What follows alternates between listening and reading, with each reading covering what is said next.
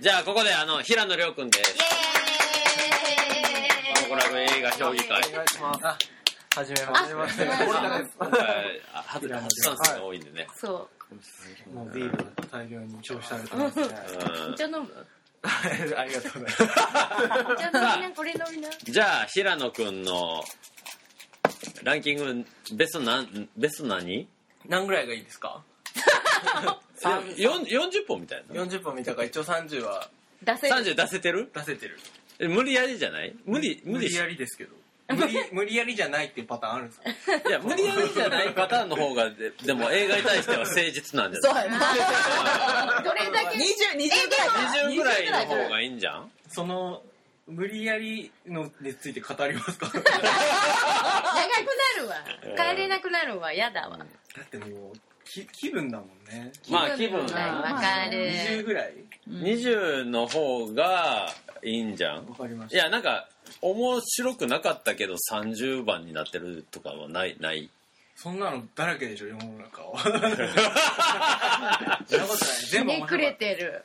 全部面白かったな今年は。結構面白かったよね、映画。よしじゃあえどどうする？待って。うん。あの、あれはありになったんですか？何？クーリンチは。あ、クリンチェは もう仕方なルールくあり上なしなんやけどこの人1位って言っちゃったからさ1位だもんだって。いや、その、私はそれを超えるやつはもう今年見たやついやいやいやいやいやあもうあれなののいやいやあのそういうんじゃなくて まずさあの一応ありやだやだありになっちゃったんですか？あり。ありあり。いやなしですダメダメなし。基本ななしですダメ、もう。よかったよ。でも5じゃあその、1位にしたからポイント 5, 5ポイント入ってくから絶対上がなっちゃうんやけどいやクリンチェはマジなしにじゃあ、な、でいこう。なしで、うん、はい。なしでいこタイペストリーもなしってことになるわけそうタイペストリーもなしよもう エドワード・ヤン枠。いやもちろん去年亡くなって悲しい話ですけどもう追悼の意味も込めて入れますよ。いやいやそうなるとこうさ 時系列がむちゃくちじゃあスター・ゃになるかウォーズも。どうしたらいいスター・ウォーズもなし。らいやいやスター・ウォーズスター・ウォーズありでしょありクーリンチが。まあスター・ウォーズの話はちなみにあの平野来る平野くんが来るまで待とうってことで スター・ウォーズ担当の人だからね。そんな、いいですよ。モグララジオでスター・ウォーズあのこオペディミ的には、うん。私たちが弱者だからね、もう本当に。あのせ先月12月にやってるからね、スター・やウォーズって。僕その時見てなかった。そうあ、そうだよ。だから僕はもう大いに語りたいことがある。あの、で私、一応俺は今 T シャツ着てるけど。なんでそんな、スター・ウォーズのトレーナー着てよく語らずに来れましたね。いやもうんまに。ちゃちゃんと12時に行きましたよ。12 時に。カウントダウンして。私もいいな一回行ってみたいカウントダウン上映。あの、なんたらホースって言って始まりましたあれを、なんだっけ、あの祭りはもうないんじゃないかちょっと待って。あじゃあ、はいベストじゃあ、はいサクッとはいじゃあ平野亮君のベスト20はい。一気に、待ってたよ。はい一気にお願いしますなんか一個多いかもしれない。まあいいや。うん。はいあじゃあもう全然。21でもいいよ、21? うんはい。ルーの歌。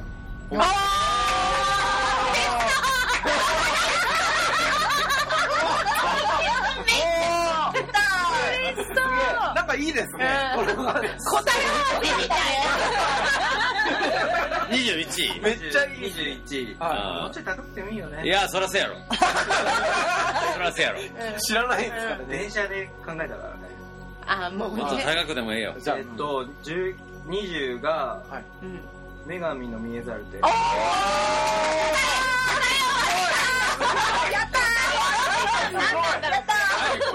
れでいいんじゃないかっていう。あと3曲俺ちょっと言われんから悲しい。えーみたい19が、これは希望の彼方。な。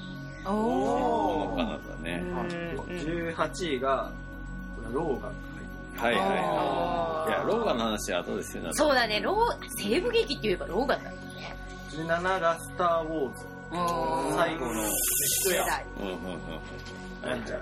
はいはい、16が、ブレードランナー。あ15が、ベイビードライバー。あ14が、ジーク俺入ってる。ー。おーですよね。13、ーマジかよだって13がじゃあ夜は短し歩けよと。あー、えー岩佐監督。えー、まあ、どっちも面白かったな、でもま上とか下とか言われるともう困っちゃう。な 困っちゃうねそん。な、10今な、俺なん13 13って言った。なるほど。12位がララランドうんの、11位がムーンライトうんと10位がマグニフィセントセブン。おめっちゃ嬉しがってる超良かったよ。うんね別に平野くんが答えじゃねえでも、でもポイントは増遅える遅れてきたアドバンテージがあるなみんな言い終わってますからね。うん9位がスパイダーマンホームカミング。あで、8位がブラインドマッサージ。あラインのマッサージー中国の映画です。うんローリエの。そうそうそうそうそう。7位がメッセージ。うん6位が、俺、トットソーンズ、こういう物語。ああー高っーすげえ好きだったって。入5位れなくがてよかった新逆に。幹線。あちょっと1個間違ってたんで、うん4位飛ばしていいですか？うん。いいよ ?3 位が、勝手に震えてああー。見てないね。去年一応去年なんです12月。あそっか。2位が、20センチリーああなんかこれやっぱりグ。はい。あやばいやばい。1位気になる1位気になる。みんな投票のところに1位俺、エリエリーね。はいはいはい。いやわかります。あ見てないマンホーム。エルね L L L L か L か L か。あーイザベル・ペル女が強い映画が好きだな。ワンダーウーマンより良かった。うん。いや L はいやだって L はいや L の話 L はよじゃあもう、いやワン L ダーウーマンのは話だも L ん。はもうほぼ完璧でしょあ完の映画は璧。L 高いんだ、みんな私ね、14位。うん。あと俺が2位に入れた以外。あ違う3位に入れた以外は。いや、バーホーベンの新作っていう意味でも、うん。あの、イザベル・ユベールが主演の女優映画っていう意味でも完璧だと思う。で、女の人が一人で強く生きてるっていう映画はやっぱ面白いよわかる。ね。良いいや L はやっぱりなんやろそのパッと見てすぐ飲み込めへんようなことも多い中で、最後に全てが分かっていった時に、ああそういう世界に生きた人をこう描写したっていうさ、うん。なんかこうフィクションとして僕は本当に素晴らしいなと、うんだからこうものなんていうか人がこう作ったものとして、うん。こんなとこまでえぐるかみたいうん。なあ感じーあれフラがンス映画？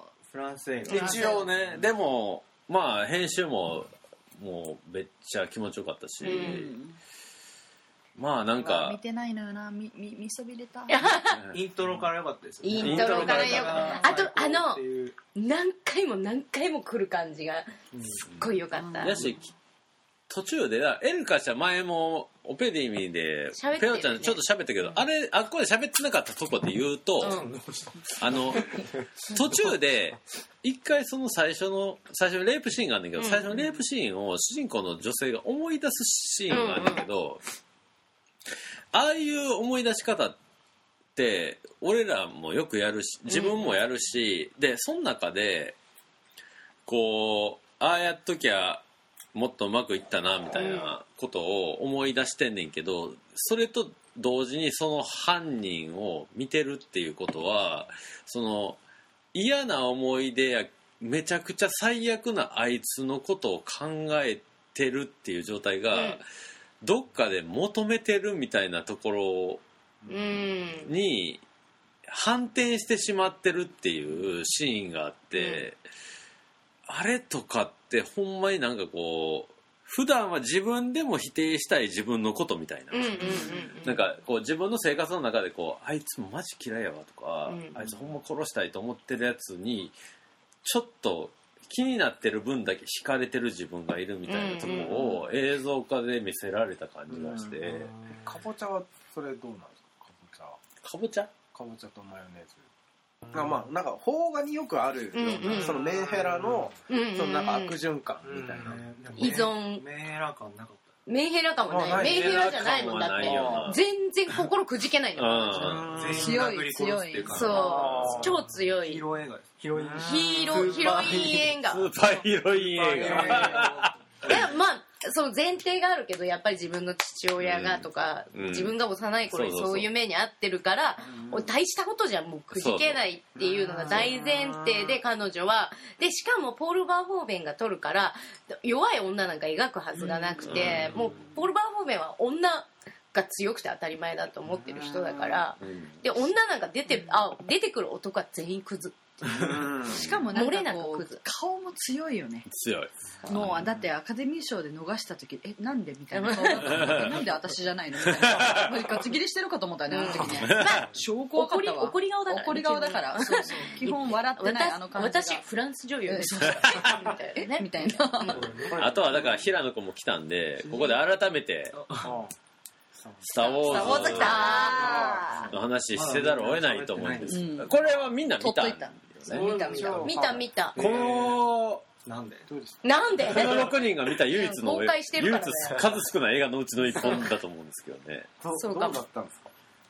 いやでもなんかこのここから DC とかマーベルとかは「ねスター・ウォーズ」をのけてランキングしたかったなっていうぐらいうん。なんかやっぱりここら辺は全部や大体同率。いいんですよ。いややそうそうそう。面白かった。そう。もうなんかねファストフード的なそうそうあの平均点以上のものが出てくるっていうのが分かってるからですよね。もう別に入れないっていう私は決めてきたわかる。わかるわかる。はいもうそれ迷ったはい私も。でもまあ新参者としてやっぱりなんか入れちゃいましたね。そ まあでもじゃあ「スター・ウォーズ」に関しては言わせてもらいますけどはい。あ言いたかった。んですうん。あのー うん。うん。あのねあの今までの「スター・ウォーズ」の中で一番、そのしずる感満点というか、うん。演出映像のやばさはナンバーワンだったと思いますよ、だからそのあのなんていうのああいうのなんていうのしずる感なん他にもい臨場感。いやなんかこシスル感インスタ感ですか？う えっとインスタ映え。インスタ映え映え英語映えいいないなたい感じというかだからそのはい。なんていうかこうハイパードライブシーンとか。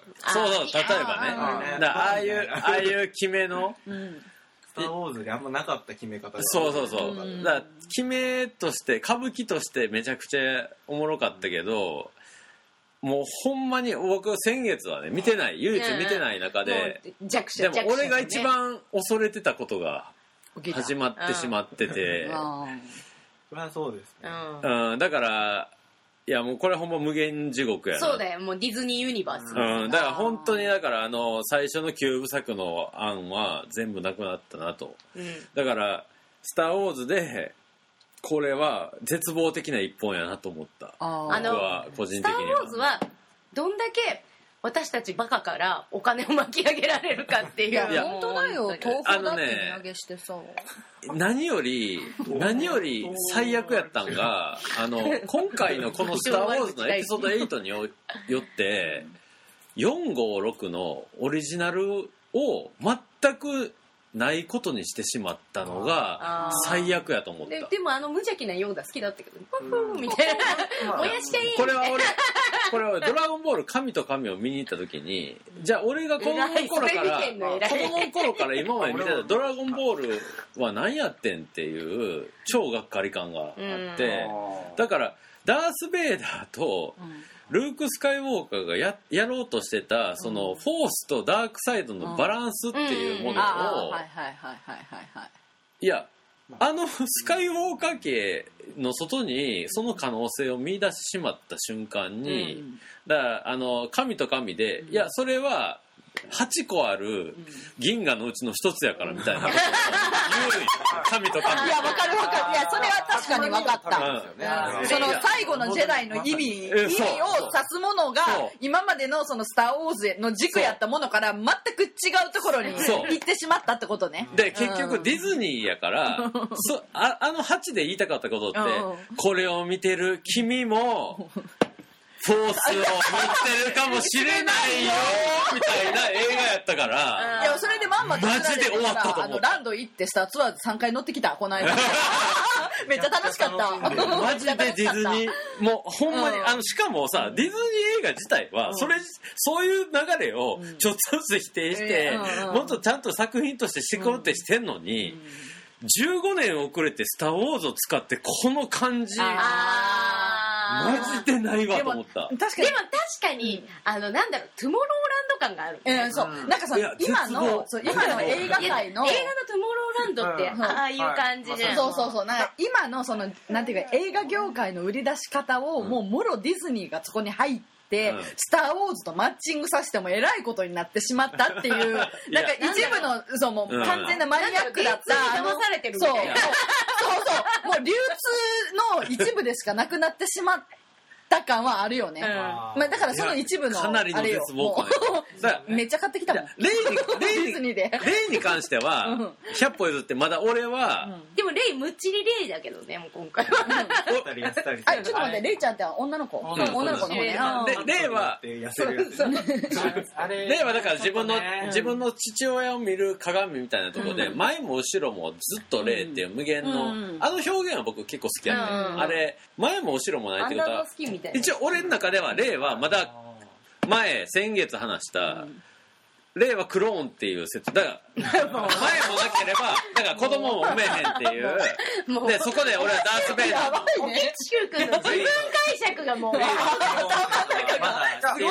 だまだ生きてる。まだ生きてる。しかもダース・ベイダーのクローンっていうのが俺は生きてる。クローン説っていうのは結構言われなんかてましたよそれもあるなと思いました。だからだからこそすごい解釈やな。でもねあからさまなあれだと思小説版がやってる。んであそうなんだ。そうなんだ。一番ひどかったのはラストのあの少年があ放棄をだからまああの本当に みんなにもフォースがあるんラストでだよ放棄をさ放棄をこう振ってさ。ハリー・ポッターそうやそうや。全く新しい子が出てきたわ。そう。あれなんなん？あのそう。あれ何あれ？いや知らんそうやけど。あれやっそうちゃうと。キリストの絵やった忘れとったそうや。で。そうよおったおった。だからあれってだから要はワンツースリーでジェダイのあの一応道場みたいなのがあってでジェダイの可能性がある人たちを全部殺したっていう。だからルスカイウォーカー家しかないっていうことになってるから456で意味があっただけど実はいたっていう。新しいジェダイオーダー編をやろうとしてるってことだよあそうまあだ完全にそうなだし別にジェダイって特別じゃないよっていうところで始まってくるんいやだからそうなるとやんか。そう私だからそうだったら456なんやってんっていう。今の今の789だっけ？7いやいいんじゃかないですか？7をやるにあたって私はあの遅遅いんだけど、うん。だから3年ぐらい前に初めて「スター・ウォーズ」を全部見たの。うん同じやん。そう。で全部見てで流れでこの間1見てうん。2で見たから、今回もそうなんやけどその感動するポイントっていうのが、もうどこで BB8 が出てくるかとか どこでどこでヘルプが来るかっていうところが多分来たみたいないやでも多分今のうん多分楽しみ方がなんかそこになってしまって楽しみ方その多いそうだから今初めて言われて確かに軸が完全にブレたなっていうのを今,、今気づいたうんいやあのうん確かにスカイウォーケうんー家の物語であるんだけど。えこれネタバレ OK なもうもう大丈夫大丈夫もう。大丈夫ねねマーク・ハミル死ん誰も聞いてないからねマーク・ハミル死んだの？あれあれは一応死んだ。死んだ設定いやあれも納得できなくて。なったんですよ。ね。だから最後のなルークはさなんかいろんなプレミアとかでさすごい不満げやったらしいやん。うん、いやあー。それはさ YouTube しょで正直正直だからだからキャリー・フィッシャーが亡くなったことで、うん。だからエンドロールの時にキャリー・フィッシャーの名前出る時に曲調が変わるとかは感動したよそれは。キャリー・フィッシャーめちゃくちゃ良かった今した回んだけどうん美しかった。だからあれだって超キメキメの、うん。あのなんかシーン砂漠のシーンで、ウニコかなんかユニコかうんそのシーンで、あのおばさんがパーンって映映っちゃうじゃないですか、だからキャリー・フィッシャーが、うん。超大なシーンしてるじゃないですか。いやだけどでもあれがぶっちゃかんないもう忘れちゃったそうそうなんだけど。すごいスター・ウォーズ感だそうぶっちゃけそう撮った撮った撮った。あのね ワンあのダーウーマン出てきた。え違うあのキャリー・フィッシャーっていうか、まあ、一人の女優がね、はい。あれが遺作となった時にそうねあんだけ美しい姿を最後残せたら、まあね。私はもうあれは勘とかあれやとう思う。もうね、あの時にね、もうボコボコにされるキャリー・フィッシャーなんて見たくなかったのよ。うん。いやもうね、美しいままで死んでほしかったわけ。俺逆にもうもう女優やから死んでないよ。あ死んでないよ。生きてるけど、あれあれが遺作みたいなもんやから。キャリー・フィッシャーというかあのレイヤーの最後のうん。準備はできてるっていうセリフにもいや俺はえダメやった。もうめっちゃかっこよかったけど。てかえこんだけいやてかまああのねだから今回の「スター・ウォーズは」あの途中で館長が変わるとことかいらねえっていう。ローラーダンやろ。ローラーダン。ローラーダン出してんのにあの人最近めっちゃコネ売ってんのよ、ハリウッドで。いやいやいやあの人はすごい人ですから。ローラーダンいろんな軸で語りすぎて。いやま まずまずじゃあストーリーの話だけすると今回は撤退戦なわけやんか。うん。うん。うん。撤退戦で撤退戦って今年何ですかって話なんですよ。ダンケルクでしょ？うん。じゃあうん。ダンケルクと比べてくださいよっていう。うん。で撤退戦っていうのは基本的に最後もう全く可能性ない中から一個だけ活路を見出してそこに全員が命を懸けるっていうのが撤退戦の美しさであってただ今回の「スター・ウォーズ」って3つぐらい作戦同時進行したや。んあした。しかもでなんかことごとくクソみたいなさそう。ちょっとあんま良くなかったね、確かに。うんうん。何なんすかみたいな。えもう意味がわからない。みたいなで緊張。ちゃんと作戦会議してないのしかも。あのね撤退戦の緊張感が一切なかったの。いやいやそれをしないのが「スター・ウォーズ」だって言って開き直りすぎてるのがそうムカついたんですよ。そう。ああなるほどね。そういうことね。あのこの船にほうれん草がないって思った。だからそれがないのが「スター・ウォーズ」だはいぞでそれを分かんねえやつらバカじゃねっていうところをあ開き直りがムカつくわけだ。それがムカついたんですよ。だからキャラクター設定も超ムカついたのこのが店に働いてたら本当に怒る。いや俺ね可愛いをなんか可愛いんだけどあ。ちょっとダサいみたいなところにしてきたのがすごいムカついたんですよ、なんかなんか 超「スター・ウォーズ」のバランス感を取ってきたんですよ。なのいやあのあれなんかあの鳥やろ鳥というか 鳥の話か。キャラクター？鳥 ななんか鳥みたいななんか肌色と白のなんかいたじゃないですか。はい。あ、でもか。でもちょっとイオいやイオイォークがイォークじゃない正直あんなんはどうでもいい。いやいやあそこがあいやあそこのバランスじゃまあキャがラクターデザイン出てる。いやいやあそこがすごい DC とマーベルの間をついてきてる微妙感。今今もう聞いてる人わけわかる忠実に描いてたもんね。そう。あそこのデザインはめっちだから誰があのあれですよ。天童よしみセレクトだったんですよ。天童だよしから天童よしみにのあのアジア人だったじゃないですか。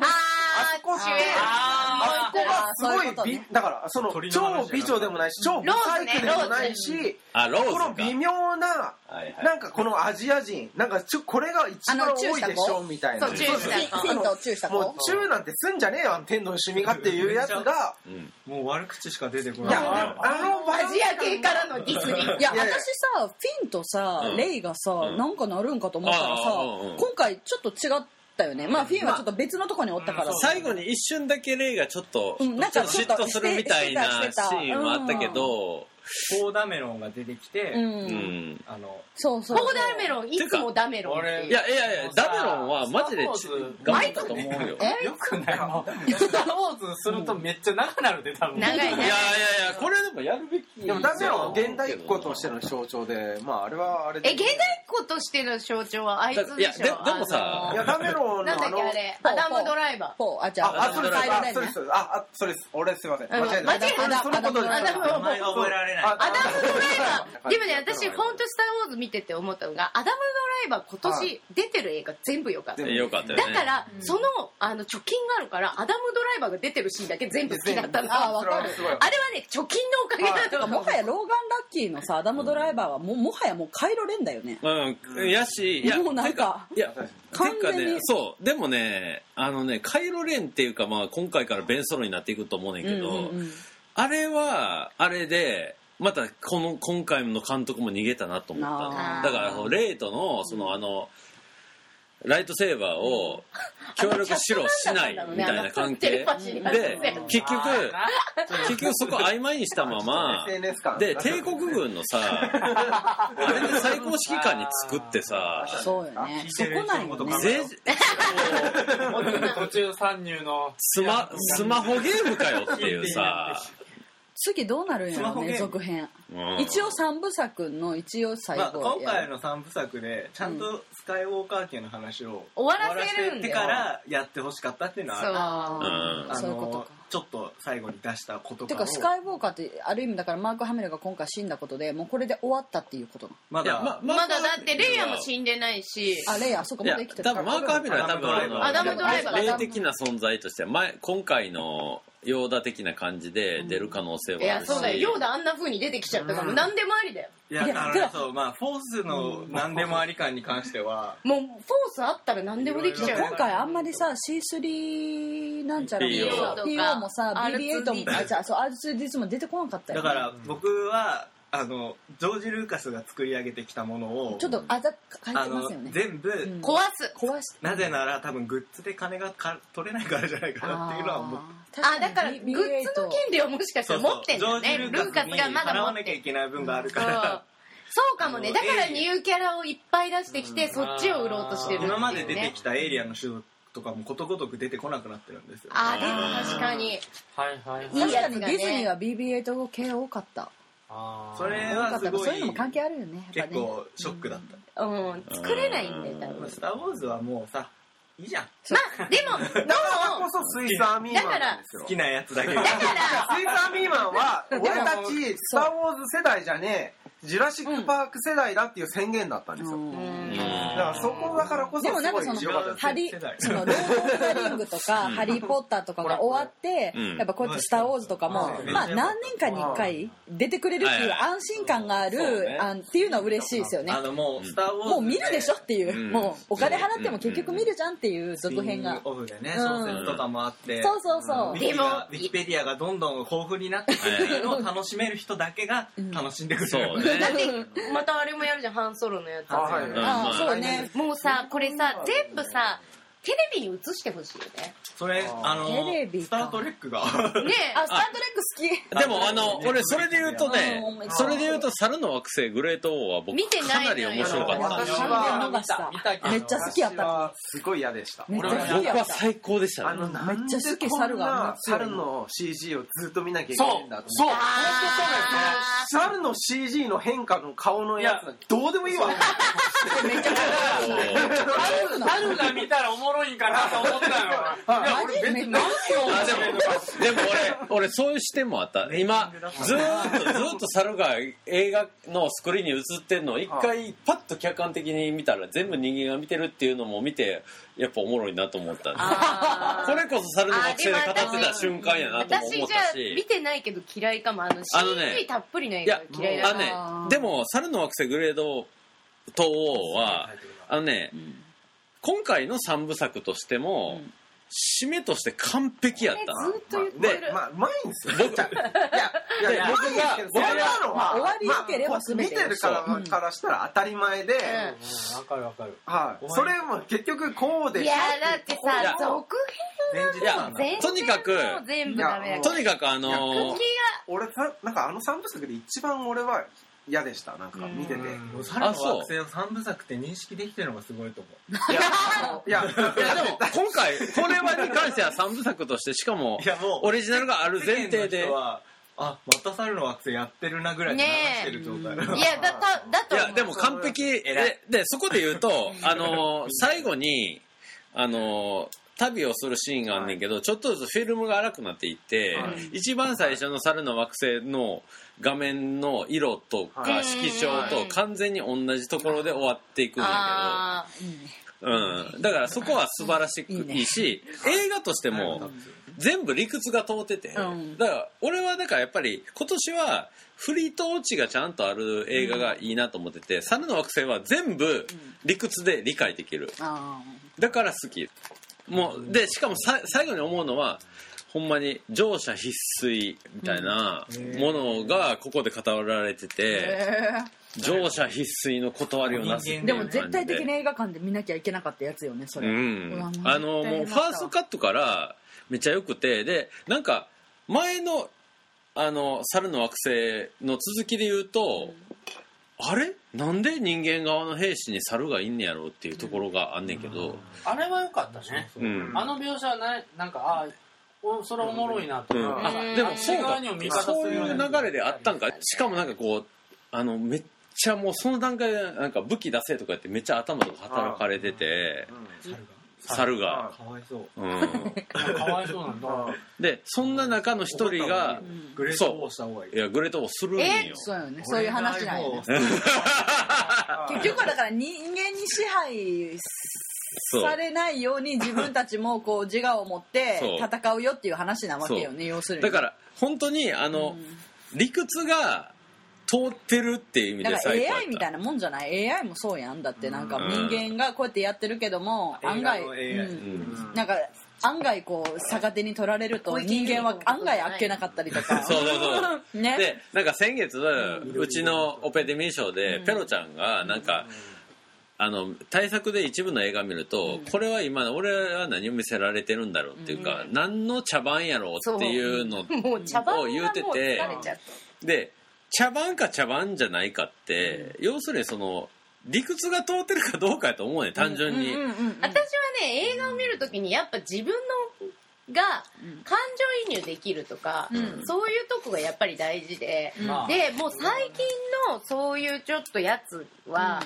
あんまりもう感情移入が全くできないし何にを見てるんだろうみたいな感じになっちゃう、でやっぱりそういうやつはすごい評価が低くいやだなるよね。そういう意味じゃ「スター・ウォーズ」はマジでそうだね。何を見させられてるんやろう感がすごかったんだそうう。一回見に行こうかなカウントダウンでみんなめめっちゃ始まる時超テンション上がってんのに、うん。最後終わったら誰も拍手しないでさーって帰る。それはエピソード1見た後みたいな感じでもういやでもそその点その点あげちゃダメよ。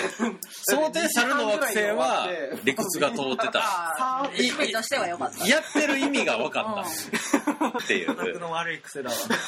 うん。みんなと共有しようとするっていう。うん。なんか皆さんランキング外で良かったやつとかはない？いや、ちゅうか、ランキングないでもまだ全然話せてないですよ。じゃあ、あ、じゃあ一言だけ言うと、うん。そういう意味でシリーズもんで、だからグレートウォーもそうやけど、ん。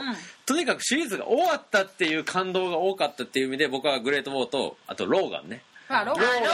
は最高でしたっていうのは一言言っておきたい。これはもう間違いなしの。り。もう完全に終わり。すごい綺麗に X メンももうやらないですいや、やったとしても、でもあのヒュ少なくとも、少なくともローガンというストーリーは、ここで完全に終わる。終わったね素晴らしいウルバリンはもう出てこない。だから終わった感動がこのシリーズもんにはあるなとは思いました。あと最後にするのにすごい本当にちゃんと作った映画あわかる。もう映画まるまるローガンちゃんとうんマジ終わっ作ったた本当西部劇でしかもウルバリンにぴったりなかっこいい設定で。そしてその墓標が X。そうね。かもう、もうあれでもうこれ以上のものはない。ありがとうのやつで素晴らしい映画です。もう。お疲れ様でした感あの子が今後また出てくるんですいや、X21 がやったとしても、こうそれはまた別の、別の多分枠だと思うんだよね。僕は、あれでしょ？あの X メン作ってるとこディズニーに買われあそうだ。変わっちゃったからまたいやまたおかしなことになるそれはそれで別にいい。な。それはいい。いいでもですし。もうもしかしたら「スター・ウォーズ」に出てくるかもしれないそうだよ。ウルバリン。スパイダーマンとかと関わるいやじゃあ、だから単品系でちょっと話していい、えっと散歩する侵略者見た人いるああ、見たよ。さ私散歩する侵略者美しい星どっちを入れるかで悩んで散歩する侵略者にちょっと似てるからはでどっちもすごい好きだったい、はい、よかった変で。うんうんうんうん変だよね。美しい星はねとにかく変だった。そう。美しい星は変。変だから吉田俺吉田大八監督大好きやから私もそう。霧島神の月で美しい星。はい。マジかみたいな。マジか。でもああれって結構そのなんていうんですかね。オタクの方に触れてそうそうそうそう。ある意味分かりやすすぎたというか、うんでも散歩するの方はそこにオタクに寄せすぎなかったところで、そう。逆にちょっと面白い面が見えたから俺はそっちを上にしたところがあったんですよ。あ理由があるんだねはー原作バカにしてんのかいやもういや散歩するいや俺見て見てなくて。だからいや評判いいいいな。えあれですよね演劇ですよね。そう生き埋めのねはいそうそうそうそう。あれがやばい福島もす。ごいバカで、ね。でいてでもでも亀梨を使ってたりとか。そうなのよ。そうなんですよ。それがね。キャスティングがすごいあのあ美しい。美しい星はい。そもう本当にもうクソクソ映画って言ってもいい言われるけどわかるはずなのにジャニーズのトップをうそう。スポーンと来ててで橋本ですよね。そもうなんかう橋本愛が出てるもん橋本ね愛橋本愛のこの切れ味です。そう。あれね。わかる。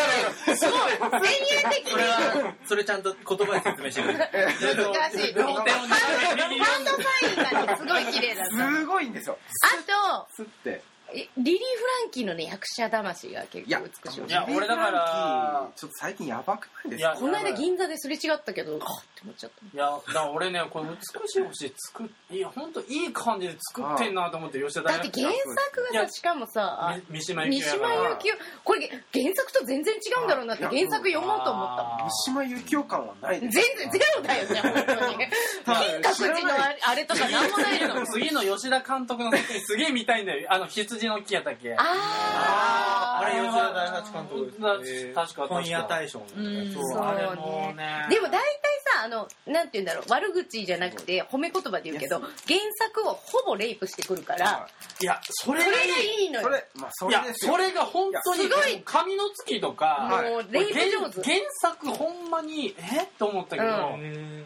もう全く違うオチで作ったの映画は。めっちゃ良かったのそれ。そう。全じゃあ改めてちょっとランキング入れたのが多い順で言う多い順というかざっと言うとコクソンあ。一個前のランキングでみゆちゃんがそのコクソンとアかシュラとジョーさんを韓国映画。勧められて。ー韓国映画、ね、韓国映画。にまあその中でもコクソンと2017年は俺韓国映画ちょっと弱っったな。よいやよかったよ。でもなんか弱弱かった人と弱かった？良かったっていう人が今いるんですよ。良かったんだけどなんかうん。ランキングのトップに来るのがなかったのああいや大体コクソンはある意味あのインパクトで残ってるような感じ。そうああれに面白さとかそういうんじゃなくて。パッと見てもう予定調和だったんですよね。ああのねこの森田君はあの韓国映画をあのなんていうか全部韓国映画的みたいな感じにまとめる癖があってまあそうだからあいや癖があるちょっと悪いよそうはだから、そうだから、ちちょっとょっと、あの、仲そらくんとも、あの、話してて、そらくん好きじゃないですか。うんいや、なんですけど、なんか、そこがあるんですよね。だからこの結なんか局こうしちゃうんじゃん、みたいな。あそういうのがあんまりその韓国映画のこういうガチなやつっていうのはそんなに見たことなくて韓国ドラマが得意ドラだかマが好きならだけでお涙が好きなだけであんまりこういうのが見たことなくて。うんうん。お涙ちょうだい。なんだけどそのコックソン見た時えマジで怖かった、うんあのなんかこの目に見えないものって一番怖いんだなっていうのをわ感じたけがわからないからね、うん、わけがわからん。で本当はこっちだと思ってたものがえ違ったんだっていう。あそしてもうあのく国国村さんの怖さ、うん。ああのであの後あの全然別件であのお会いしたんだけども、ああの直視できない怖さ。もう絶対ここから変わっていくやろ、うん、なんかもう声が怖いしもう顔怖いし、うん。もうそのうちふんどしになるんじゃん 怖いと思ってもうちょちょっと怖いかな。そう。でもそれって大事だよね。やすごいそうなるって今まないでにない、なんかこう完全に覆された怖国さ、村淳さんその韓国行って、うん。まあ客演みたいな感じやんか、うん。うん。あれ本当うまい使い方うまかったしたなと思って。うまかったしあと一人あの俳優さんの名前がわからないけ。ど、でもあのヒマラヤっていう作品にも出ててアシュラにも出ててこれにも出てた人。分かった。あのあのー祈祷師の役でしょあ祈祷師のあ超有名人だあの人。韓有名人なの国のそうあの人結構ね。好きであのうん。ヒマラヤっていう作品が出てそれにも出てた役者さんですごい素敵な後にコクソン見たからえなんで？と思って。ヒマラヤ。でだけどねアシュラをねき世界の人。ちょっと見てない見たい。アシュラはボコボコ系かな？キラの役で。アシュラはボコボコ系で。そう。それを聞いてもうアウトレイジ系かなと思ってちょっとフェードアウトしてしまった。正直アシュラはあのねむちゃくちゃ。やっぱり？もうフィルマークスでもむちゃくちゃってもう3人ぐらい書いてたアシュラは？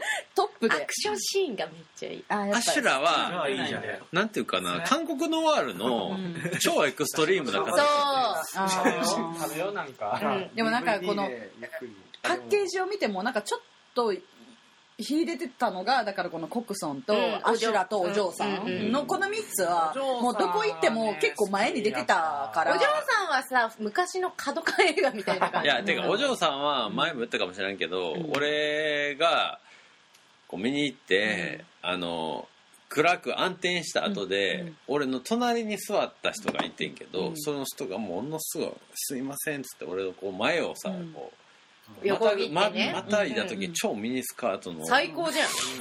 黒のパンストで、うーわ 4DX セクシーみたいうん。な感じで俺の横に座って、うん。でそれでお嬢さん見てる時になんか何かの時にう笑った瞬間が一緒やって、うわ。めっちゃ劇場楽しんでるねめっちゃ。最高なパターンのやつ。顔見たい。顔見たいと思って見ない方がいいよ見ない方がいいよ最終的にうん見いひんく終わってんけど、うん。でもそがれいいよね。それ最高のそれポイントが加わってる、うん。えなないんだ？大事大事。うん、それポイポイントが加わって17位、うん。い。やいいね。その映画の見る状態も大事だ新幹線は？私見てない。新幹線どうなんですか？新幹新幹線。は俺私は好きだった。僕は俺まあ前私はねこれのだってあ新ま幹新幹線はもともとインディーズでアニメーション作ってた監督だったんですそうやね。私それ見たよ。あアニメーションなんですか？アニメーションのもとも方とアニメ監督。えっとねなんだっそけな。の人がそこまでの対策を作るっていう。ソウルステーションパンデミックってやつ。アクセス感が半端ないそううんだっていきなりこれだもんね。もう超エンタメ映画でした。超エンタメ。超エンタメ映画やいやいやめっちゃよえ好きだったあの。でも泣かせさせさせよう。いやでもエンタメとしてははで俺さエンタメとしては十分でしょ。いや。面白いねんけどやっぱね、なんでさ後部後部車両からうん。前に行くんだよと思っちゃうのよ、あ本当に。ででしょ？あいやいい本当に。じゃんねいや本当にいいいじゃんと思うじゃんなんであえてこんなそうそうそうそういやだって一応うん安全は確保されてるわけよ。いや俺正直タメっていうのは分かりますけど。でも正直スノーピアサーよりおもろかったけどな。いやそうだよ。スノーピアサークソだもん。いやすでもやいやいや俺はスノーピアサー出しちゃダメだよ。だって同じだってトレイン。いやいや、全然違う。全然違う。ゾンビものと近未来もの。違う。デストピアとゾンビだ全然違う。よ。奥じゃを見てないでしょ？奥じゃ見たー見た見だたってランキング入れちゃダメなんだもんね。あそう。あ奥じゃ入れたいよ。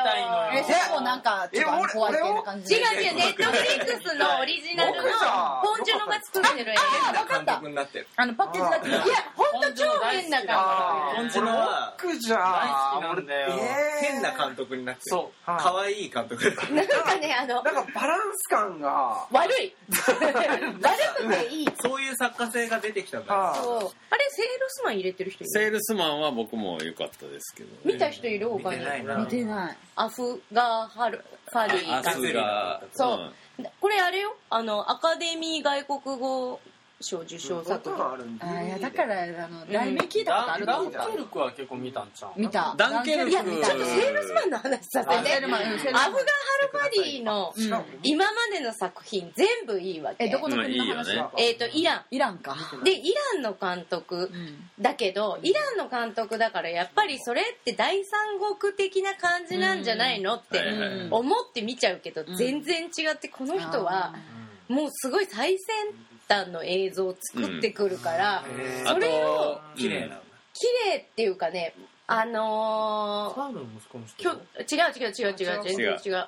アフガー・ハルワディはだからあのー、ベツリとかさ別に大好きのある過去の行方。ある過去の行方とか。だから本当に臨場感ある映像をとすごい計算して作って見たいな。でそれで私は今ま、やっぱりさハリウッド大作って知ってる俳優が出てきてうん。それが嬉しいっていうのが当たり前じゃうんんでも全く知らない。言葉もうん。何言ってるか分かんない。文字も全然分かんない。うん。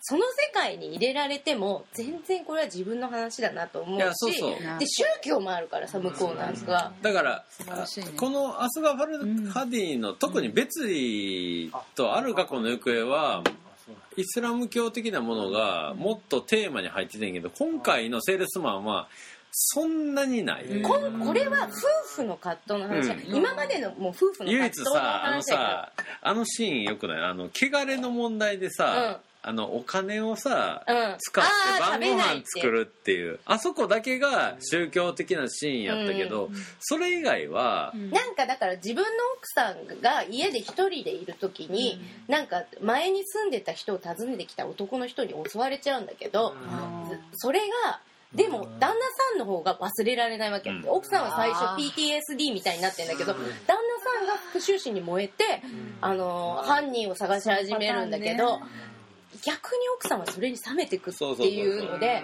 最後は結構決定。なんかあの、ちょっと待って見たいから。うんあの 最後の話しようとした南アルプスで起きたことってあれみたいな感じであどんどんん。その夫婦間の溝溝みたいのがあらわになってくっていうのサスペンスなわけ。うん。すごい。私も良かったわけ。なんかこうさ女が上にいやこそうだからこれはだからあの 特にこういうランキングの時は俺とペロちゃんの中で明らかになんねんけどだからその男のうん。解釈と女の解釈が違うっていうのがだから同じことが起きてもそれをどっちで解決していくのが正しいんかみたいな部分、そうだからやっぱり映画の感想でも、うん。あの去年フェロと一緒に「ムーンライトを」うん。あのアカデミー賞の前に2人で見に行ったんだけども、うん。コメンテーターが全員男で、うん。あの美だけを意識してるけども、ん。私たちからしたらそういう美の話ではなくて、うん。ただ単に若い男の子の恋愛の話だったわけなの、うん。その美しいのは映像美ももちろんそうなんだけど、うん。だからやっぱそういう時に男性の意識っていううんかその、うん。ねあれと女性はやっぱり違うから、うんうん出たよねアカデミー賞。ね。うん、コメンテーターで。女性枠出たいよね。出たい出たい。いやだからそういうところは 誰からオファーされる わわわワウワウあのうんワウワウからオファーされたで同じイランの映画でうん「人生タクシー」ってやつうん。を私は入れてんだけど。見てない見たかったそれ。そう。でこれはジャファル・パナヒっていうさ監督で。であの今までの作品「オフサイド・ガールズ」とか、あの女の子がそれはあの宗教の理由で女の子はあのスポーツを見に行っちゃいけないっていうので、ででもサッカーがすごい好きな女の子たちがダンスをしていくみたいな話なんだけどでそういうのばっかり作っててその後はえっ、とね国内で映画を作っちゃいけないかなってなっちゃってこの人は規制がかかっちゃって。ででもこっそり自分で撮ってたやつをあのー知り合いに頼んでデータだけ持ってってもらって映画祭に出してこれは映画ではないっていう映画を撮ってるんだけどその後に作ったやつでこれは自分があの街中に出てうん。タクシーをやってではいはい。イランのタクシーって乗り合いなの基本、うん。手挙げてる人は全員乗れる限り乗せるっていうので、その人たちと話をしていく、でもなんかこれモキュメンタリーみたいな感じで仕込みがあんの、うん。でもどこまでが仕込みか分かんなくて、うん。その話はもう日常会話から、例えばその監督って気づいた人がいたら、なんかその監督監督を乗せてんだ、俺はちょっとついてきてくれって言って、それをなんか利用されて、なんかちょっとひどい目にあったりとかしたりとかっていうだけなんだけどこれねなんか私映画って自分が行けないとこに行くみたいな要素がすごい宇宙とかあるからこれはイランの街中に自分を飛び込ませてくれるような映画で。ね。ねこれはねあのうん。家で流しながらうん。パッと見るのにね。あとね喋りが喋りがメインであと街の風景が変わっていくのともうそれを言ったらやっぱりあのララランドが私はあの徐々に好感度が上がっていったのが唯一ララランドですよはいはいはいはい。今年。あの もう日本のもうこのエンタメ業界が取り上げすぎた結果すごい期待値上げてみた結果途中寝落ちするパターン。もうえ？っと思ってすっごいショッキングで、でその後もう一回見てたらあうんいいかもって思ったけど、そのでアカデミー賞終わってでもう一回見たらあなんか好きになってきたって思って、でブブルーレイあのあの確信が欲しくて。だってこれはハリウッドで認められて、はい。作品賞にもなった作品なのに自分になんでこんなに響かんのかなっていうのをちょっと確かめたくて。偉いね。そう。でブルーレイが出た時にねそれを流しながら料理してたんですよ、ん。めっちゃ気持ちよかった。流あしてるだけですごい気持ちよくて心地よくて的なうん。ねそそう。で私はすっごいあのミュージカル好きなんですけど、うん。あの作品をだからミュージカル映画っていう分には私にはちょっとね違うかなって思うの、でもそれを意識して作ってるからそれはそれでいいんだけどもだからララランドの評価をちょっと下げて来年グレスト・ショーマンっていうヒュージャックマンが出る作品を私は多分絶対上位に持ってくるから、うん。ララランドは今回はした。未来予想。だからまあそのだってか音楽でいうとポップミュージックっていうのがあって、でハリウッド映画っていうのは基本的にそういうものを提供する、ゲットアウトですよ。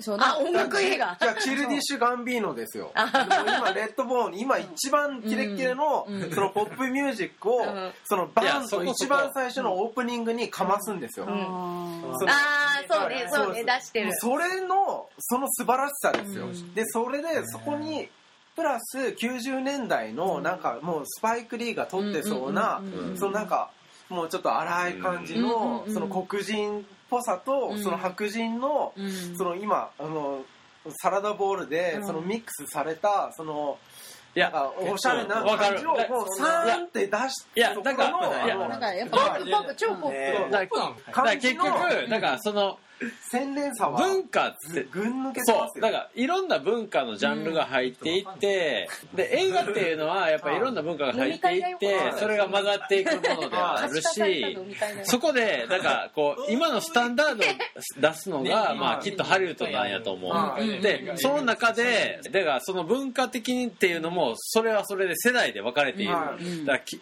センチュリーマンみたいに90年代のマイク・ミルズが作った何かがいいとかはい。そういうのがいろいろあるっていう基準がある中で、じゃあこう今年去年の映画はどういうことがあったかっていうのを作品別で喋っていくっていうのを最後の一本取りますんで、ちょっと間を空けたいと思います